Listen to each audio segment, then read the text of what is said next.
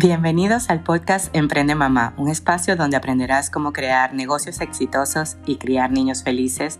El contenido más amplio de negocios y maternidad lo podrás encontrar solo aquí en Emprende Mamá. Mi nombre es Julian Borges y estoy feliz de que estés aquí.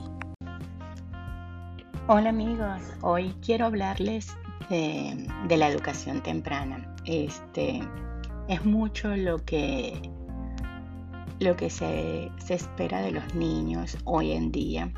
Se espera que, bueno, por lo menos aquí en los Estados Unidos se espera que tengan muchas actividades, que cada día que aprendan de todo un poco. Hay padres que los quieren hacer deportistas para, para que puedan ganar becas universitarias.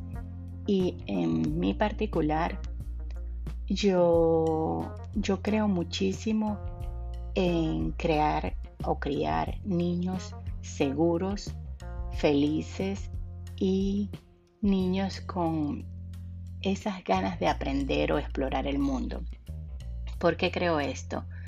Porque el niño que tú agarras, hay un, creo, no, estoy segura quién lo dice, pero es algún, alguno de una religión que dice, dame un niño los primeros siete años de su vida y te diré quién será el hombre del futuro. La educación temprana es básica para que tú formes a los niños, por lo menos en el caso de Ashley, ella ya tiene 7 años y yo siempre le he dicho, las excusas son de los perdedores.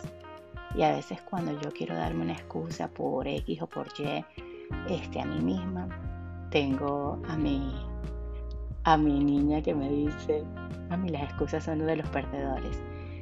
Y yo digo, wow, ya ella se ha creado eso en su cabeza de que ella misma se empuja y se obliga, cuando ella dice algo lo tiene que cumplir. Y eso básicamente se hace con el ejemplo, con la persistencia, este, con esa educación temprana que, que básicamente no es aprender matemáticas y a escribir, todo eso lo van a aprender en la escuela en estos días este, puse un post hablando de, de una decisión que, yo estaba esperando. Estaba esperando cómo tomar la decisión si mandarlos a la escuela en, enero o si dejarlos en clases este, de, distancia, de distancia, aprendizaje a distancia, que es el que estamos haciendo actualmente. Y yo decía, bueno, pero es que el contacto con los niños, pero cuando veo las fotos del colegio, que los niños ni siquiera, o sea, teniendo dos mascarillas, no se pueden acercar y no es algo que ponen las maestras, las maestras que me tocaron este año están haciendo un trabajo excelente y Dios las bendiga y, les dé la sabiduría para guiar a los niños. Es el protocolo que está, que está puesto para el, para el tema del COVID, que yo digo, sí, los niños son muy inteligentes, pero ellos están en la etapa temprana en donde sus mentes están absorbiendo todo y estos miedos que puede crear el decir, bueno, tu vida se pone en riesgo con una enfermedad que como lo he dicho en otras oportunidades, nosotros lo superamos y gloria a Dios, a nosotros fue bien corto, bien con una gripe más, una amigdalitis más. Este, de hecho, ellos casi no tuvieron síntomas, ni Ashley ni Sebastián y yo tuve dolor de cabeza y se me fue el olfato y ya Alejandro sí estuvo un poquito más complicado. Pero ese miedo que, o sea, no toques, lávate las manos, mira la distancia, este, tienes que ponerte tu, tu, tu, tu mascarilla y doble mascarilla, tienen que usar un face cover y una mascarilla, no pueden acercarse más de seis pies a nadie y tienen que estar constantemente lavándose las manos. Básicamente yo digo, ellos lo que les va a generar es miedo. Yo trato de todos los días llevarlos al parque, llevarlos a la natación, al swimming, porque no quiero que les quede en su cabeza implantado el chip del miedo. O sea, nosotros hemos, nunca hemos estado encerrados en la, en la casa por el tema de que nosotros vendemos alimentos y siempre, o sea, haya toque de queda, haya lo que haya, nosotros tenemos el permiso de estar en la calle. Y ¿Por qué les comento esto el día de hoy? Porque sigue, sigue subiendo el virus, vi que, que hay países que están volviendo a cerrar y todo esto. Y es más fácil educar a tus hijos con los valores que le den seguridad, felicidad, confianza, eh, esa, ese velo de que sabes que estás protegido, que estás protegido por Dios. En estos días, en un curso, escuchaba una muchacha que dice que tuvo un accidente de tránsito horrible y que ella se sentía envuelta en una luz que la protegía y que ella no le pasó nada. Y obviamente, como este caso, hay muchísimos casos de personas que la verdad es que no les pasa nada en lugares en donde debían haber perdido la vida.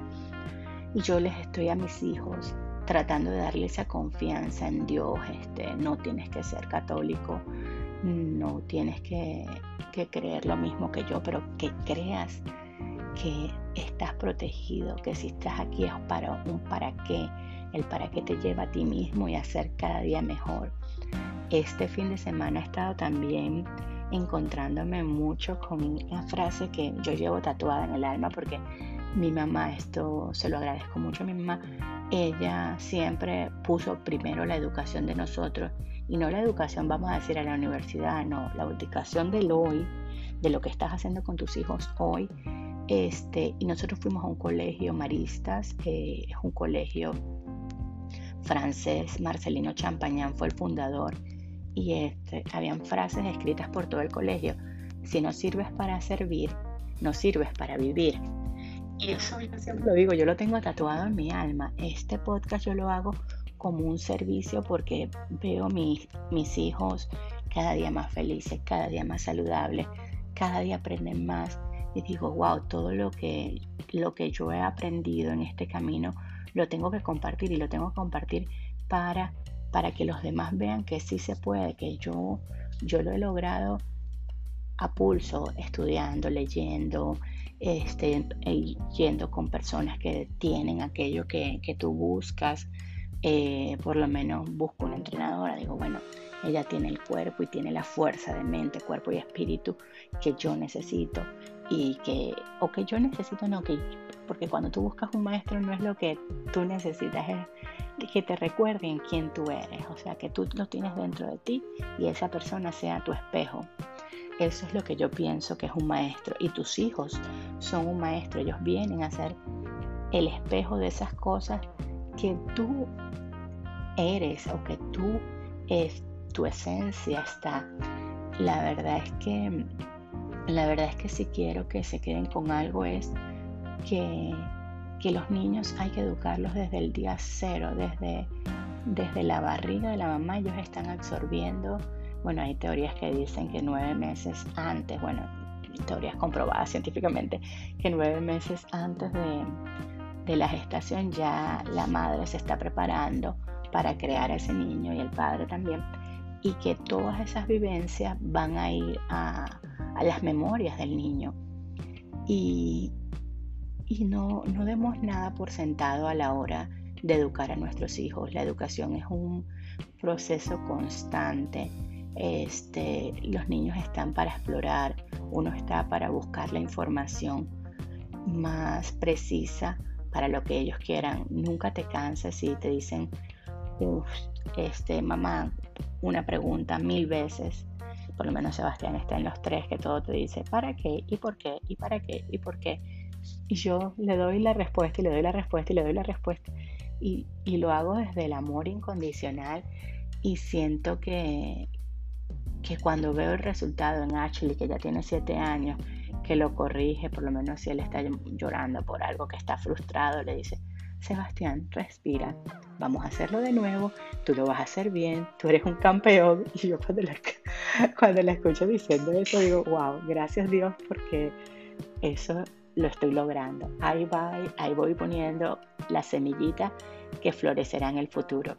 Así que, ¿qué semillitas les estás poniendo tú a tus hijos el día de hoy? Te dejo con esa pregunta y nos vemos mañana.